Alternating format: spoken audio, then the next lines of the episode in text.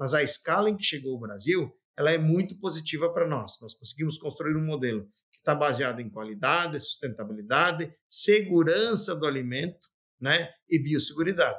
Isso dá confiança para os nossos clientes. A gente consegue distribuir aquilo que a gente produz para exportação, indo o pé e a asa de frango para a China, a coxa vai para a África e para o Japão, o peito vai para a Europa e para o México e para outros países aqui da América. Então, seja, há um equilíbrio nisso e que leva o Brasil a ser um grande concorrente.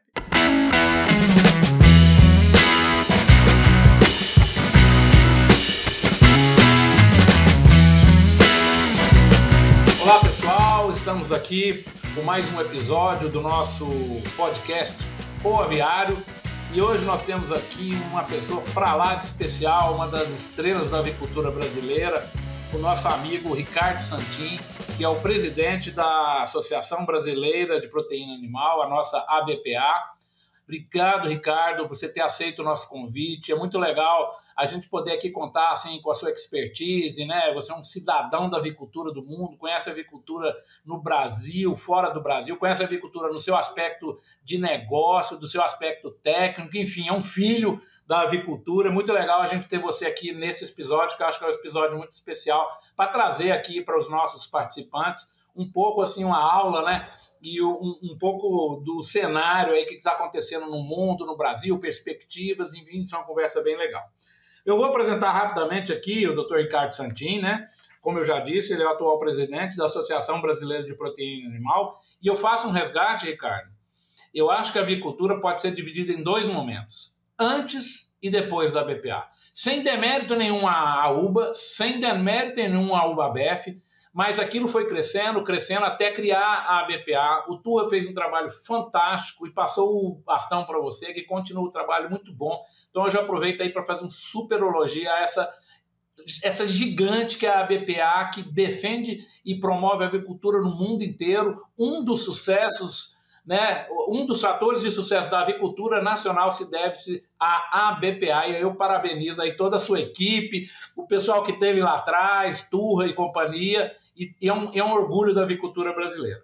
O Ricardo também, né, como eu chamo, ele já foi diretor executivo de mercados da Associação Brasileira de Avicultura, o ABF, é vice-presidente do International Poultry Council, é presidente do Conselho Deliberativo, Diretivo do Instituto Aos Brasil, também a, ajudando a promover o nosso segmento de postura, que é muito importante, tem muito para crescer, vamos conversar sobre isso, né, Ricardo? É também presidente da Câmara Setorial de Aves e Suínos do Ministério da Agricultura, membro do Conselho Empresarial do BRICS, quer dizer, fazendo essa, essa interface internacional.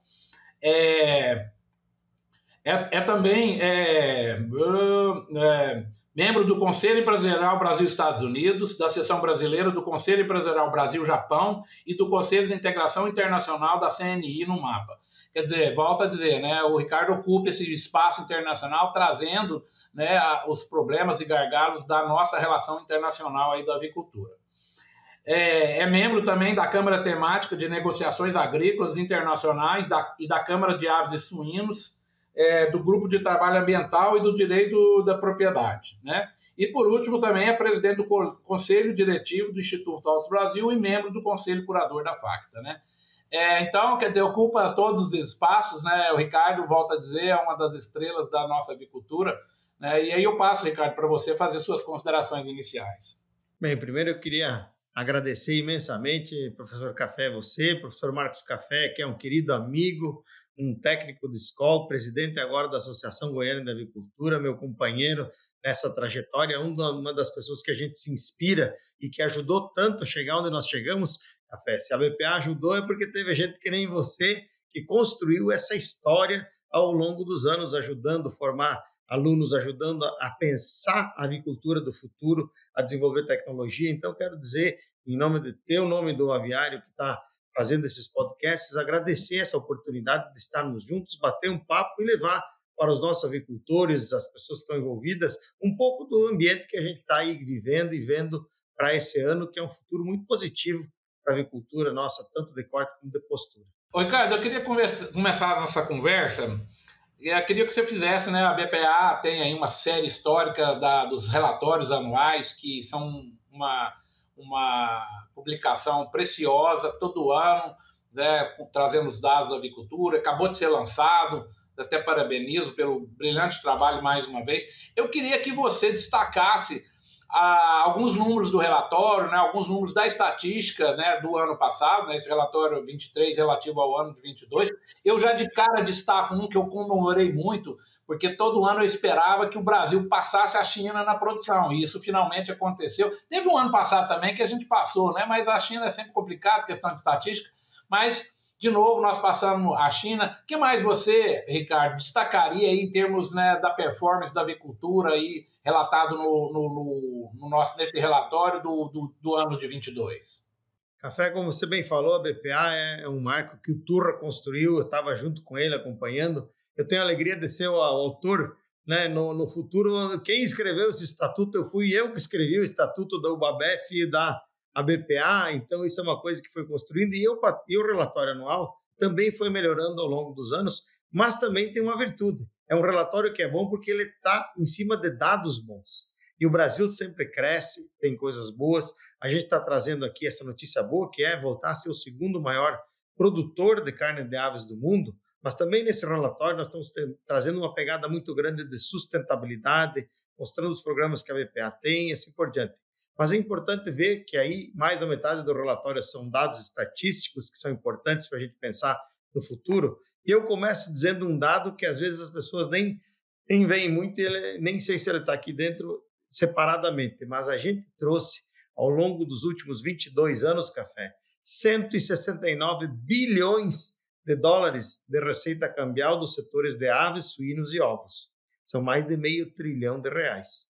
Veja que a nossa avicultura no ano passado, e aqui está no nosso relatório, mais de 10 bilhões de dólares foram a receita das exportações. A gente cresceu para um per capita de 45,6 quilos por habitante ano, produção de 14 milhões 350, previsão desse ano a gente chegar para 14 milhões 750 a 15 milhões de toneladas, fazendo um grande movimento, uma resiliência absoluta do setor que durante a pandemia cresceu na exportação e cresceu na oferta de comida do brasileiro também. Já adianto para dizer que às vezes o cara que está ouvindo o podcast assim, ah, mas está exportando muito, é por isso que o frango está caro. Não, o frango subiu de preço como o suíno e o ovo por conta do quê? Por conta do milho e do farelo de soja que subiram em valores muito caros, que agora estão ficando em valores mais acessíveis.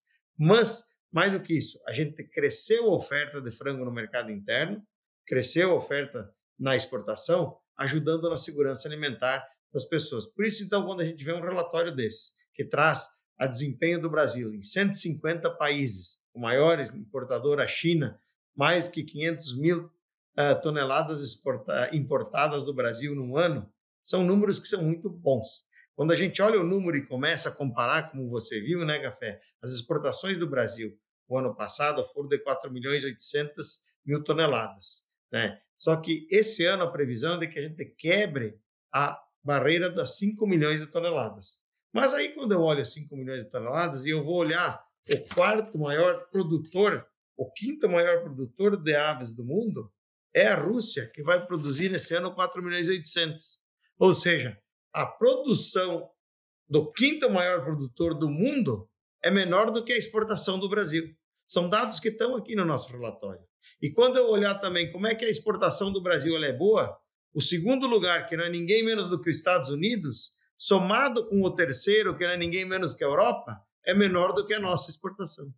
Então veja os números que esse relatório traz, olhando análise de caso a caso, o que se exporta, o que se exporta, para onde se exporta e assim por diante. É por isso que então a gente celebra o relatório anual da BPA, é um, um grande feito.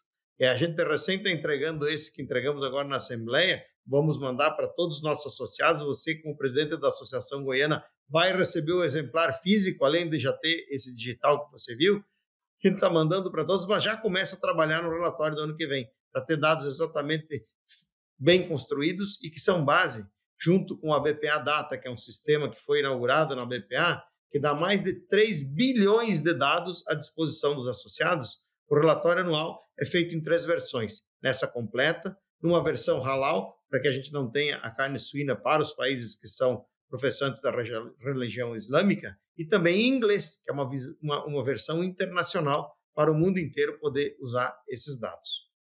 Eu gosto de chamar a atenção, ô Ricardo, às vezes esses números, como você falou, às vezes as pessoas não param para pensar um pouquinho, né? Exportar para 150 países, pessoal, são 150 normas de rotulação, o tipo do corte naquele mercado, é, enfim, detalhes, né, que assim até são curiosos em alguns casos, né? E assim, a pessoa fala, é como se a gente colocasse, né, e assim, é cada abertura, e a BPA fez, é, fez essa história tão bonita, abrindo o mercado. Às vezes um paizinho ali da África, às vezes vende pouco, mas naquela região o frango brasileiro às vezes pode fazer uma diferença enorme. Então, assim, é, é, é vamos dizer, além dos números, né, esse papel legal que a agricultura fornece uma, né, uma proteína de altíssima qualidade a um preço bem acessível, com certeza é a proteína mais barata do mundo, e é exatamente levando não só né, a nossa bandeira do Brasil para o mundo afora, mas a nossa competência, né? Eu falo, você imagina concorrer com os Estados Unidos, eu, eu brinco assim, eles não estão lá conformados a gente se exportar mais que eles mas é exatamente a nossa qualidade, a, a, a, grande avicultura que o Brasil tem, temos que celebrar isso e temos que dar crédito a essas, essas empresas sensacionais que estão abrindo esse, esses mercados e a BPA puxando essa, essa, essa, essa, essa fila aí. Eu queria que você me contasse aí, o, o, o Ricardo, desse um bastidor aí que vem aí à sua cabeça de alguma abertura de mercado que você gostasse, gostasse de dividir aqui com um desses casos aí que vocês abriram no mercado, que você pudesse ilustrar isso um pouquinho que eu estou falando aí de como que a BPA abriu um determinado mercado. Conta uma história dessa aí para gente, que esse bastidor só você que conhece. É, exato. Não, olha, eu sou um viajante, viajo muito agora. O Luiz Rua, que é o nosso diretor de mercado, está fazendo isso, viajando quase mais do que eu. Mas café antes da pandemia eu dava, em média, oito voltas ao mundo por ano. Durante a pandemia, e isso mapeado pelo Google Maps, aquele que manda o histórico. Esse ano, aliás, eu já dei duas voltas, o equivalente a duas voltas ao mundo. O ano passado, em 2022, dei cinco voltas ao mundo. Isso faz com que alguns países a gente tenha que ir 20, 30 vezes. Eu já andei por mais de 63 países no mundo afora, né? Visitando. Um caso muito engraçado foi a abertura da Malásia que lá tem muitas frutas muito interessantes, e as frutas da Malásia são maravilhosas. Mas existe uma fruta que talvez nem todo mundo conheça, chamada durian. Durian é uma fruta, parece uma, uma jaca, mas ela tem um cheiro muito diferente para nós. Um cheiro meio de queijo meio estragado, de, é, um, é um cheiro de uma carne meio passada, uma coisa diferente. Ela é, é boa de comer, mas o cheiro para nós, ele, e ela é caríssima. Só que o cheiro é tão forte odor dessa feira, dessa fruta, que você chega, por exemplo, na Indonésia, na Malásia, tem um, um tipo um, adesivo no quarto do hotel, assim, ó, proibindo essa fruta de estar no quarto, porque impregna aquele cheiro. Aí chegamos lá na Malásia, eu e o Adriano Zerbini, então, gerente de mercado, né? E o doutor Aziz, que era o, o secretário, disse, você, vamos abrir e tal, negociando lá as aberturas que são feitas sempre pelo governo, a nossa parte faz a parte privada de acerto, de mostrar o setor e assim por diante. Mas quem fecha os acertos é o governo brasileiro, né? Mas aí o doutor Aziz disse assim, não, você vai sair, mas antes você tem que comer as frutas. E eu disse assim, ah, chefe, eu não vou comer isso, eu não vou comer isso. Eu digo, coma, o meu ditado é tudo em nome do frango, vamos embora. Digo, tem que comer, fecha o nariz e coma. Ele, toma, coma. Aí tudo bem, chegou aquela fruta, veio quando entrou na sala, já entrou aquele cheiro assim estranho, né, para nós. Aí daqui a pouco ele vai colocar e tinha uma manga, um mangostino, aliás, delicioso, nunca comi tão bom, e a terceira essa fruta. Quando eu vou colocar a fruta na, na boca, ele me diz assim: para, para, para, para, para, para, para um pouco. Eu digo: ixi, o que, que eu fiz errado? Será que eu peguei diferente, né? O que, que aconteceu? Eles, cameraman, vem filmar esse cara comendo. Tive que filmar comendo, dando risada, cara. Isso é só outro, não passar. Ah outro para a gente, nosso ouvinte, entender, lá na China. Na China, você sabe que pé de frango, e aí pé de frango é muito consumido em alguns estados, né? na, na, na em nossa Minas Gerais ele é bastante consumido ainda, mas ele não é um hábito do brasileiro consumir o pé de frango, e lá na China é uma iguaria que é muito mais valiosa do que o peito de frango. O cara paga mais por um pé de frango, hoje um preço médio de 4 mil dólares a tonelada, e o, e o, e o peito está lá 1.500, 1.800 para a gente ter uma ideia. Mas chegou lá, num evento, tinha uma autoridade, o, doutor, o Mr. Geziron, um, um, um líder do partido chinês, e que veio lá numa feira e uma empresa me disse assim, traga ele aqui para ele experimentar o nosso pé de frango brasileiro já com o tempero preparado. Eu pedi para ele, ele foi, mas só que onde ele andava tinha assim 30 fotógrafos. 30 fotógrafos. É fotógrafo, gente, ele era uma pessoa muito importante. Chegamos lá, apresentei, ele olhou e disse: Ah, mas este pé de frango aqui, essa é a receita da minha família. Gosto, vamos fazer. E eu fiquei ali, aquelas fotos, foto, ele pegou o pé de frango assim para comer, né? E eu tô aguardando ali, apoiando ele, experimentado, ele pega e me entrega o pezinho de frango. Ah, meu Deus, na frente daquele monte de câmera de fotógrafo, eu nunca tinha comido. Fiquei pensando, o que, que eu faço com isso? Ele pega um outro pezinho, faz um brinde comigo na frente da televisão e das fotos. E eu dei aquele delay, né? Que a regra, quem viaja muito, é o seguinte: deixa o anfitrião começar e vai atrás. O que ele comer, se ele comer com a mão direita ou com a mão esquerda, vai atrás dele. Né? Não faz o que ele não fizer e acompanhe o anfitrião. Quando vou colocar na boca café, coloco na boca, já me veio as lágrimas de tanta pimenta que tinha.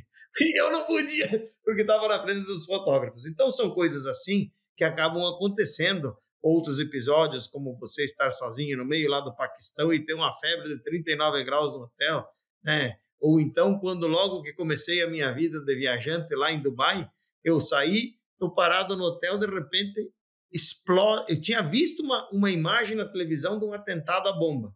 Você acredita que dali a pouco vou deitar, meia hora depois explode a caldeira do meu quarto do banheiro? Nossa! Derrubou, derrubou toda a parede, derrubou tudo. Eu quase morri. Do coração não morro mais.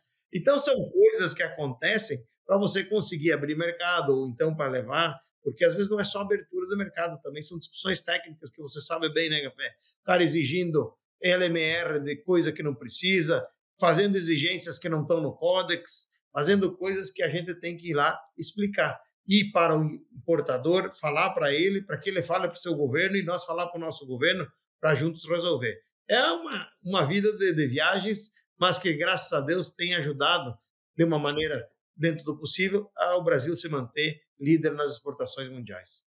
Ricardo, deixa eu pegar a sua experiência, aproveitar a sua experiência para fazer uma pergunta que é uma curiosidade minha, né? Esse mês aí, né, a, a mídia está noticiando que a Índia passou a China em população, né? E assim, eu olho lá nas estatísticas né, da BPA e eu não acho a China. Eles exportam lá nos relatórios da BPA a questão genética, que tem uma participação. Mas como é que é o mercado da Índia? Como é que por que, que o nosso frango ainda não entrou na Índia ou entrou timidamente? Que história, que, como é que, qual a explicação? Eu acredito até que a BPA deve estar assim, tentando abrir, né? Porque vai ser um mercado muito promissor. O que, que, que acontece na Índia? Isso é como curiosidade minha mesmo. Por que, que a Índia ainda não é um grande comprador de frango brasileiro? Ela é, ela é um mercado muito importante, hoje a maior, maior população da Terra, né? Mas veja como a BPA se interessa, e eu pessoalmente me interesso pela Índia como mercado do futuro, que lá atrás, há 10 anos atrás, contratamos a mesma consultoria Brasil e Estados Unidos. Os dois maiores concorrentes do mundo fomos junto com a mesma consultoria, que era um vice-presidente da Pepsi Mundial, lá da Índia, o Ashok Kochla, que nos ajudou a fazer um estudo do mercado, onde a gente viu uma Índia que tem 30% que não come carne por questão religiosa e o restante não come porque não está disponibilidade. Então há muito mercado ali. Não bastasse esse trabalho que nós fomos, eu já fui mais de cinco vezes na Índia e estamos voltando agora com o ministro Carlos Fávaro em, em agosto, se não me engano, ou outubro, ele vai para lá, não, junho, uma missão, a BPA vai junto, no, em junho, será perto do dia 19 de junho que o ministro estará lá, então nós vamos lá, mas eu também fui de férias para a Índia, para conhecer bem os seus costumes, eu e minha esposa, ficamos 20 dias de férias na Índia, exatamente para conhecer porque eu acredito esse como um grande destino. Mas o que, que a gente vê na Índia? O grande problema hoje, café, ele está aberto, aberto para vender uh, carne de aves, aberto para vender carne suína, mas o problema no caso das aves é que a tarifa é muito cara. Você tem uma tarifa para vender carne para a China que se for frango em cortes é de 100% e frango inteiro de 30%. Então ele fica bastante difícil você arrumar negócios. Nós já tivemos empresas que venderam para lá, Aurora, Seara, já venderam contêineres, acho que a BRF também, pequenos volumes. Estamos trabalhando estamos tentando progredir via BRICS para que tenha algum processo de parceria. A gente mandar o material, a matéria-prima daqui, haver um processamento local lá, que a gente possa desenvolver, especialmente na, na, na, na feitura de nuggets, de hambúrgueres que eles comem muito lá. Então, a Índia, sim, é um, é um mercado. A dificuldade hoje maior é a tarifa, não há dificuldade sanitária, mas há também uma coisa que é o protecionismo local. Veja bem, eu estava lá na última vez que fui com a visita do ex-presidente Bolsonaro, foi em fevereiro, lá quando estava antes de vir a pandemia. E, aliás, eu voltei de lá da Índia, Café, e cheguei no meu conselho e disse assim, pessoal, está chegando uma coisa muito feia, vamos nos preparar, porque esse troço vai vir. Deram risada na minha cara, sabe o que era que estava vindo? A Covid. Eu digo, meu Deus, o que eu ouvi lá na Índia e vi lá nas, nas, nas televisões locais é coisa bem complicada na China.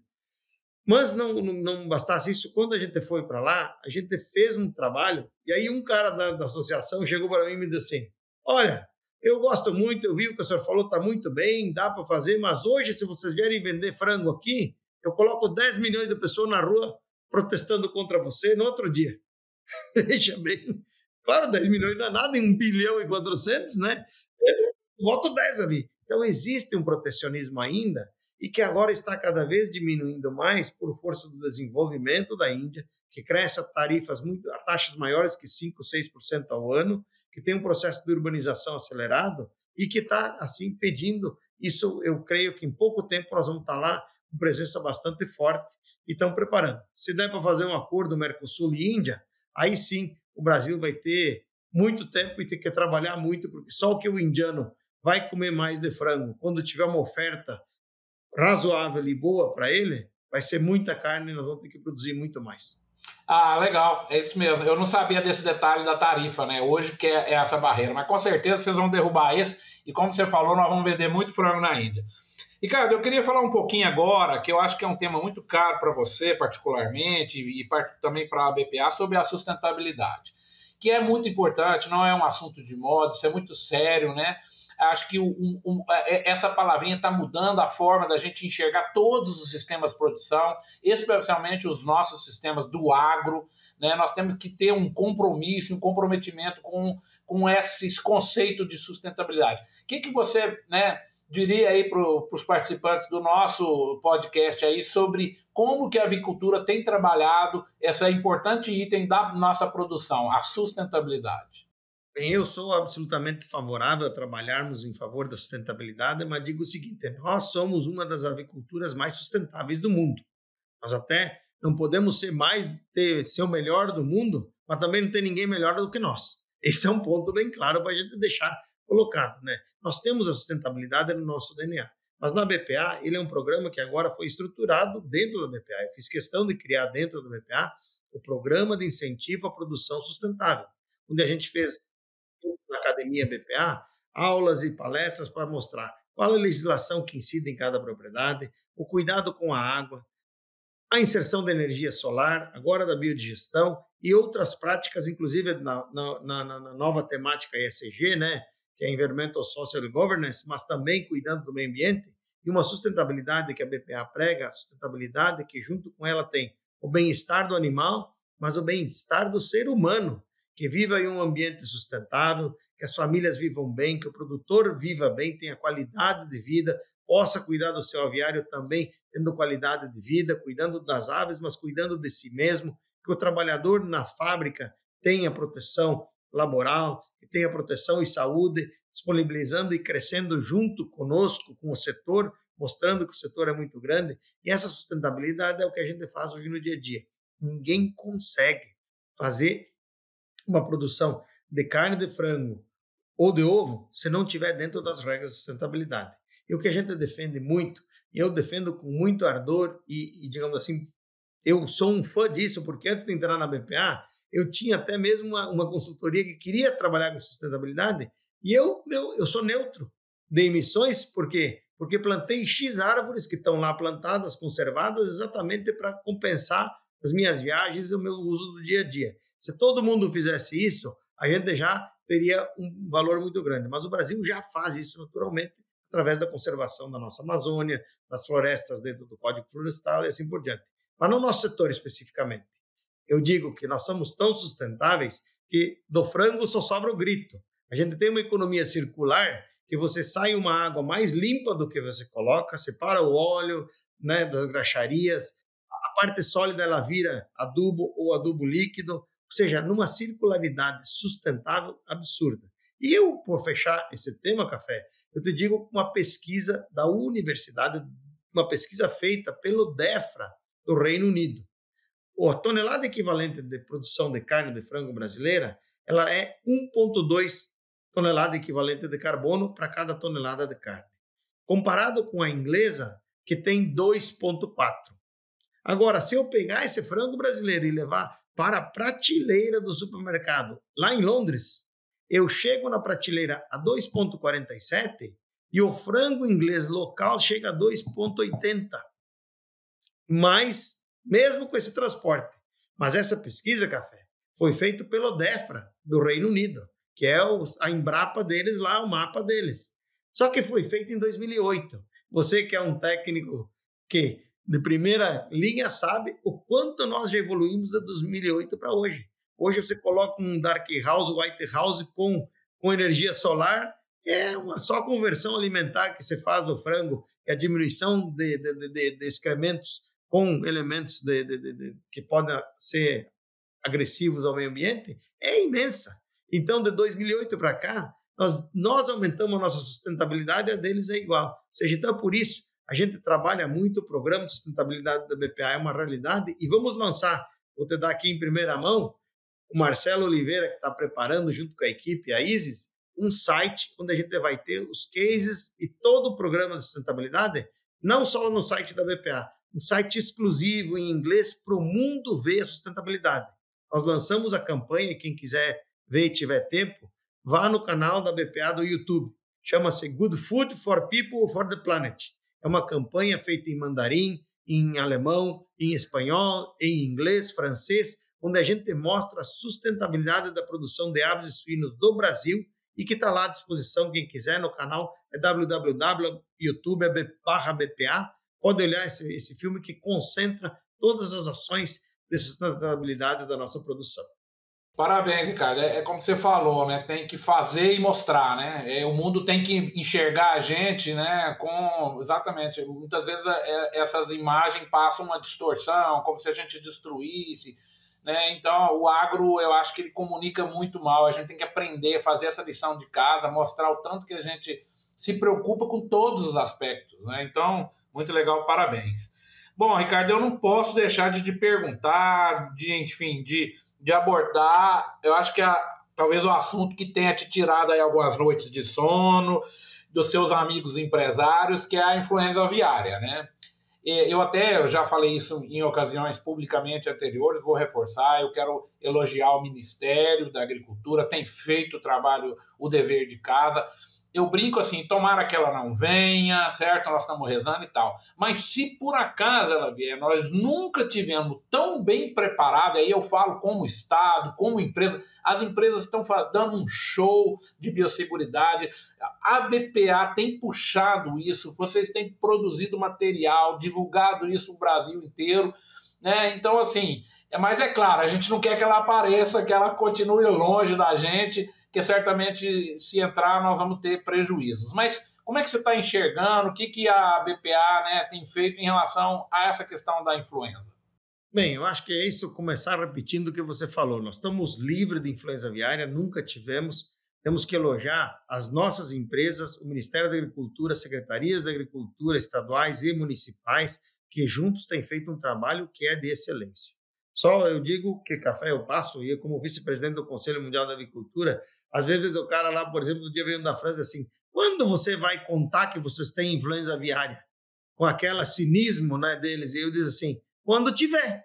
Exatamente, fique bem tranquilo. Quando tiver, vou te contar. Agora, não vou dizer que tem, não tendo, só porque você tem. Fique bem tranquilo, quando tiver, nós vamos dizer. Aliás, no último ano, nós tivemos 40 mil testes. O Ministério da Agricultura fez, a BPA, inclusive, fez doação para o Ministério de Material, para todas as superintendências que não tinham material para testar.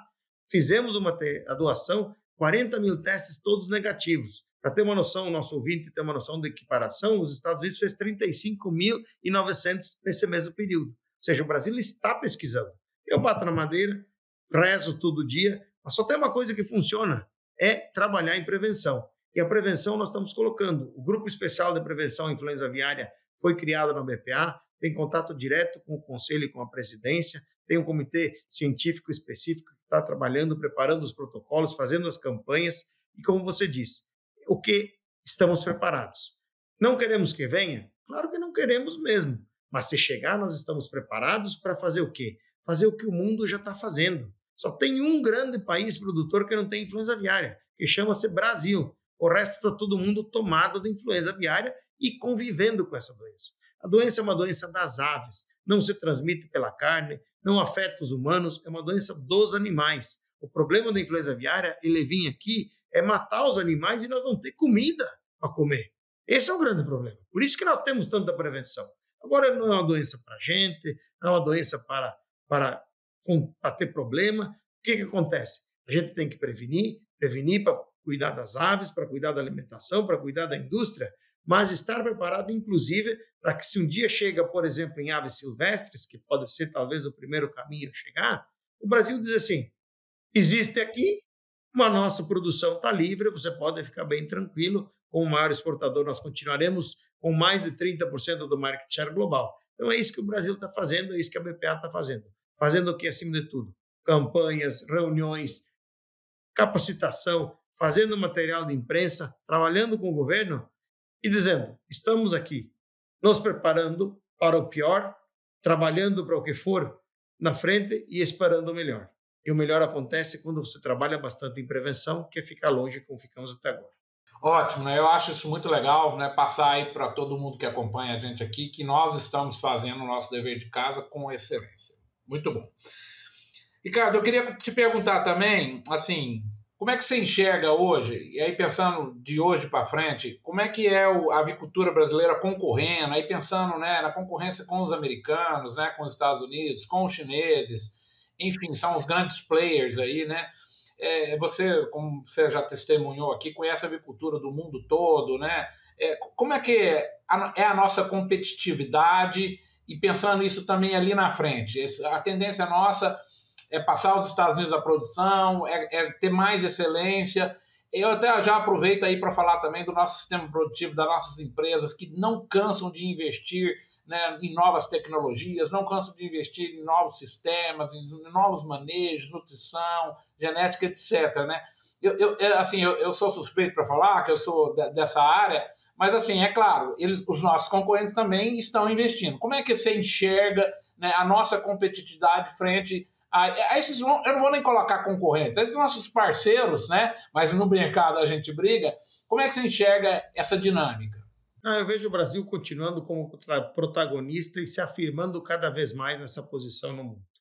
Eu tenho dito, fé nessas palestras aí mundo afora, assim, ó, nós não somos melhor do que ninguém no mundo, mas também não tem ninguém melhor que nós.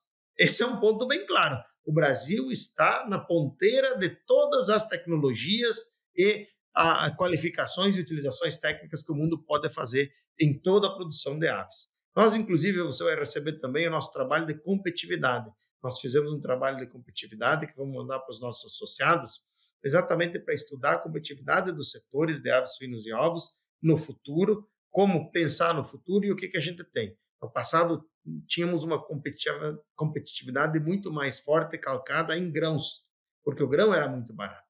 Depois de, da, da seca, grande seca dos Estados Unidos, nós tivemos uma explosão do preço do milho. O milho virou uma commodity internacional, está aí em valores agora baixando um pouco, mas não vai voltar a vender milho por 20, 30 pila. Não existe mais isso. São preços internacionais, commodities, e, a, e o mundo descobriu o milho brasileiro. Então, a partir desse momento, a competitividade brasileira precisa ser muito mais estruturante. Nós temos sim andando para a indústria 4.0 cada vez mais, indústrias inclusive que são já girando na produção de aves com blockchain, com internet das coisas, todas essas situações já são realidade no dia a dia. A utilização de tecnologia de ponta robótica dentro das nossas, das nossas. Outro dia vi a inauguração de uma empresa usando robô para fazer empacotamento.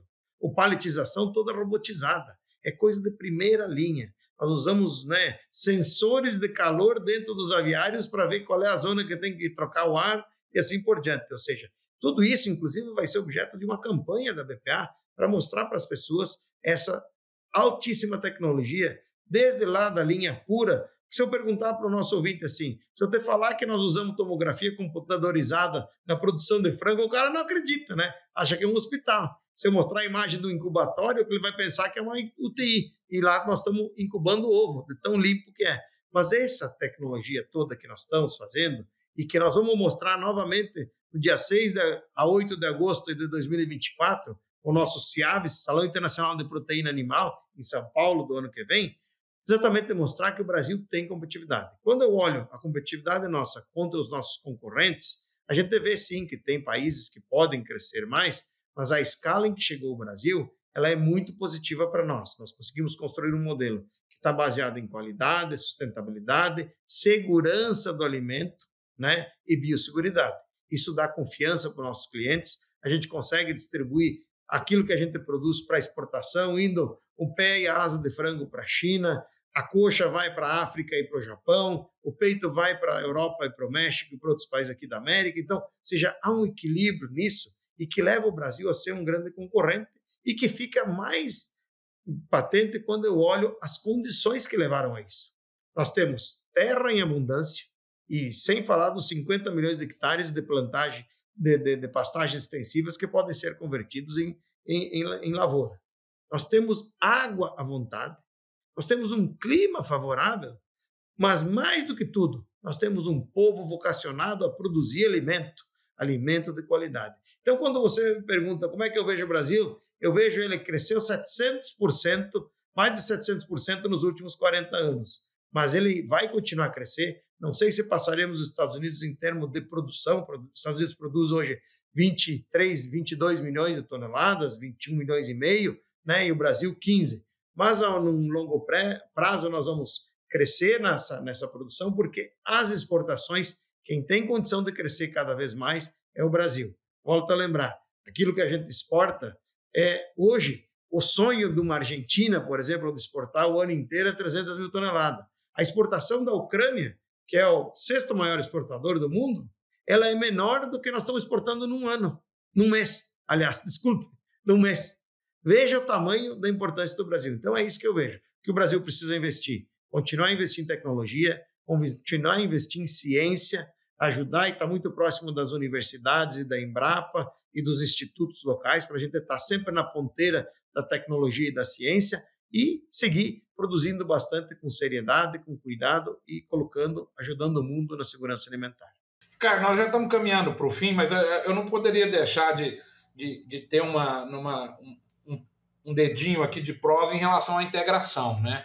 Hoje a avicultura, principalmente a avicultura de corte, esse sistema integrado, né, é uma das preciosidades da nossa avicultura. Eu sei que a BPA tem um olhar diferenciado para a integração, tem um programa específico né, da família integrada. Eu queria que você falasse um pouquinho né, de como, como a importância né, desse segmento, a importância de, desse gesto da, da BPA de estimular né, a família integrada, como é que que recado a gente poderia dar para os nossos produtores integrados aí Brasil afora? Essa é uma das coisas que eu tenho pre preferência ali na BPA, foi a criação do Família Integrada, primeiro sugerido pela Joanita Karoleski, que trabalhava como CEO da, da Seara, e, e com a Sula, a Isis, o pessoal ali da BPA criaram, né, junto com a Lu, Fornari e a Lu, uh, que é produtora, né, essas pessoas que sugeriram, o Ribas, que também sugeriu a criação do programa, faz com que a gente tenha contato com quem? Com o nosso produtor. Não existiria nada dessa grande indústria, esses números que eu te dei, Café, se não tivesse lá um produtor, uma família dedicada. Hoje temos aí, especialmente aí no Centro-Oeste, maiores produtores, profissionais que estão indo contratando, fazendo isso.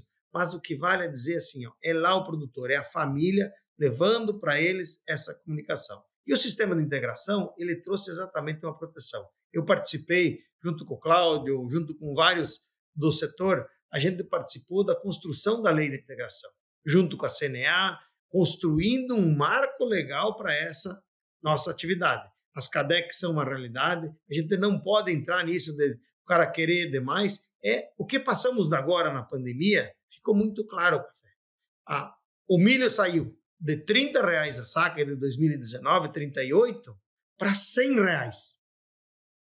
Qual o produtor que conseguia aguentar isso sozinho e não tivesse um sistema de integração para distribuir e amenizar esse, esse, esse custo? Então, esse é um ponto, é uma parceria ganha-ganha. uma parceria onde o produtor entra com a sua força de trabalho, com a construção, com a dedicação e a, tendo assistência técnica, o cuidado com os animais e consigo mesmo, e a empresa coloca lá o seu pinto de um dia, a ração, assistência técnica e tem a garantia da qualidade e rastreabilidade total. Esse, aliás, é um dos diferenciais do Brasil, a rastreabilidade total do processo. Nós sabemos o que, que a ave comeu, o que, que ela bebeu, quanto bebeu, como não foi, que tipo tem, e já vai desde o seu nascimento pensando para que mercado ela vai ser colocada. Quando eu faço a diferença mesmo, vou fazer um griller e vou fazer um broiler. Vou fazer para a Arábia, vou fazer para o Japão.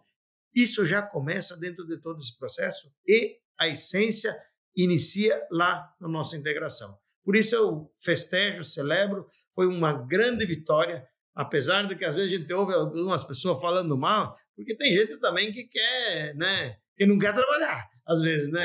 Mas a nossa maioria, eu te digo uma coisa, a integração tem fila para entrar. Você pegar as empresas, tem lá fila para o cara se registrar para integrar. Claro que às vezes não é exatamente o que o cara gostaria, não é como era, mas ela tem uma grande característica. Ela minimiza o risco para ambas as partes. Ela dá estabilidade.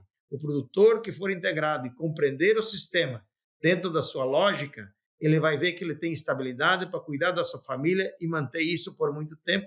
Por isso, essa é a família integrada para mim é uma das melhores criações que a BPA fez, porque falamos direto com o produtor, dando para ele os exemplos. Vou dar um exemplo simples que a Lu colocou numa das nossas palestras, não sei se foi a Luciana ou outra, que diz o seguinte: olha, eu descobri que se eu pegar e pré-aquecer a cama da aviário onde recebo o pintinho de um dia, com 4 graus a mais do que a temperatura ambiente, ele me dá X% de conversão a mais no final do, do lote. Uma coisa simples que ela ninguém contava para ela e alguém ela fez lá e deu certo e contou para os outros e os outros vai trocando experiências, especialmente na sucessão, criando condições de sucessão, mostrando que é possível manter que o jovem que está nascendo na família integrada ele pode continuar esse negócio dos pais com internet, com internet das coisas. Eu acho que então isso é uma coisa muito boa, a integração. Nós devemos celebrar e preservar com muito orgulho, porque isso é o diferencial do Brasil.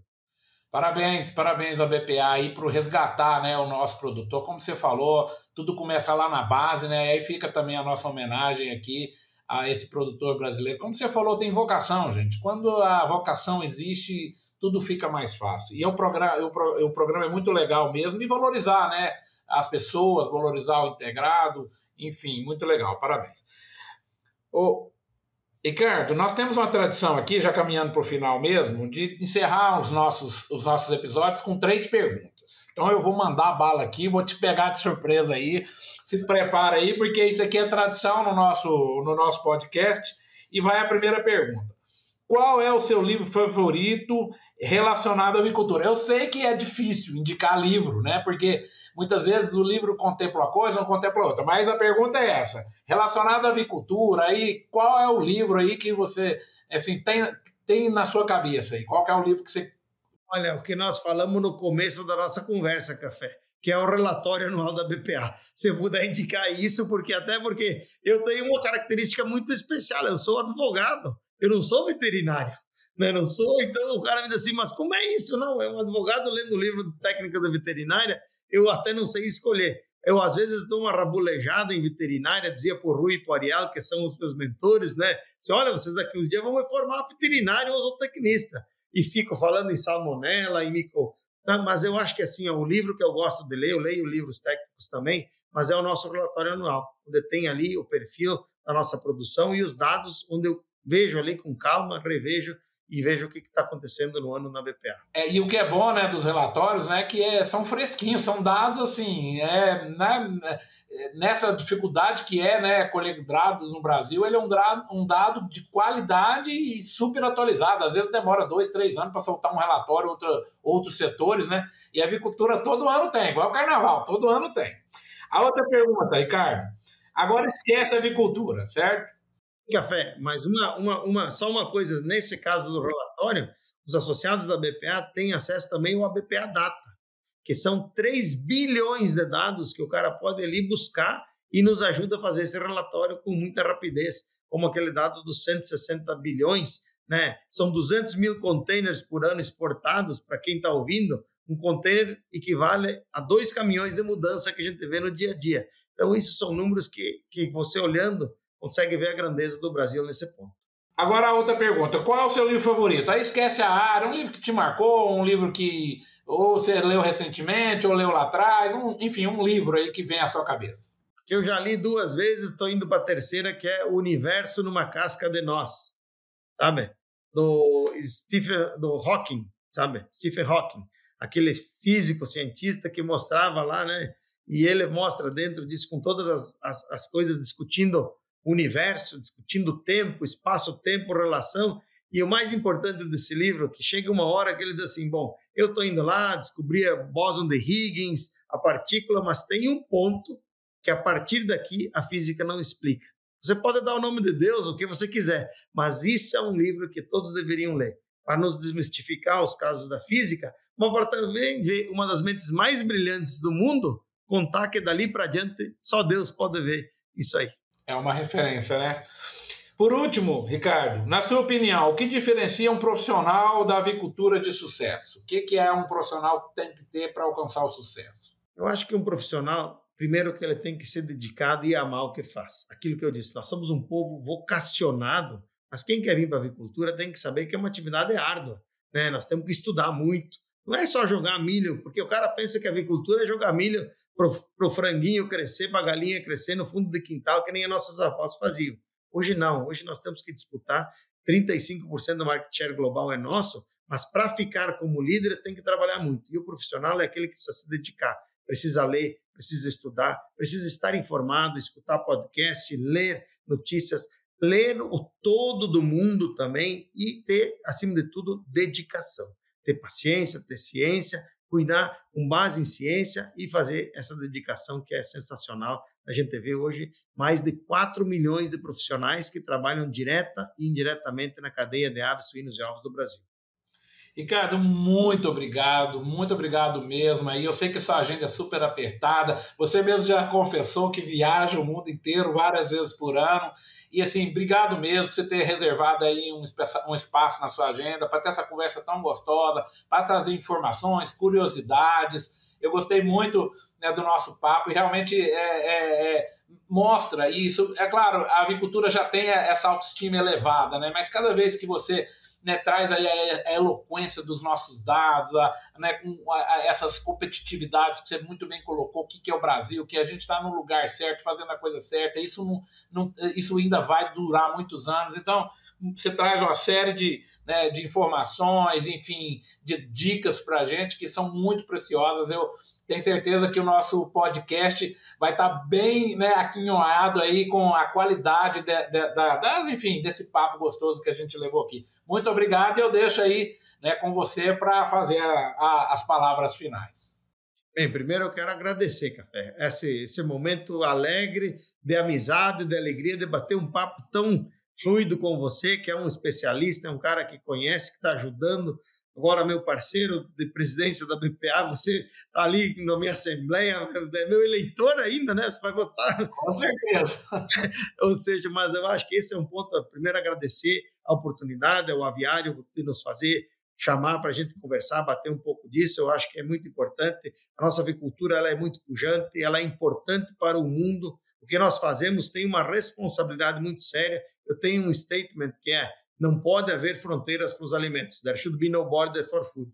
E essa traz nele o quê? Uma responsabilidade de que o mundo espera e que cada vez que a gente faz um pequeno trabalho aqui, quando cria um frango, o produtor está cuidando lá, pode ser que uma pessoa lá no outro lado do mundo, uma criança ou um velho, só vai comer bem porque você trabalhou bem aqui. Isso é muito importante e é muito gratificante.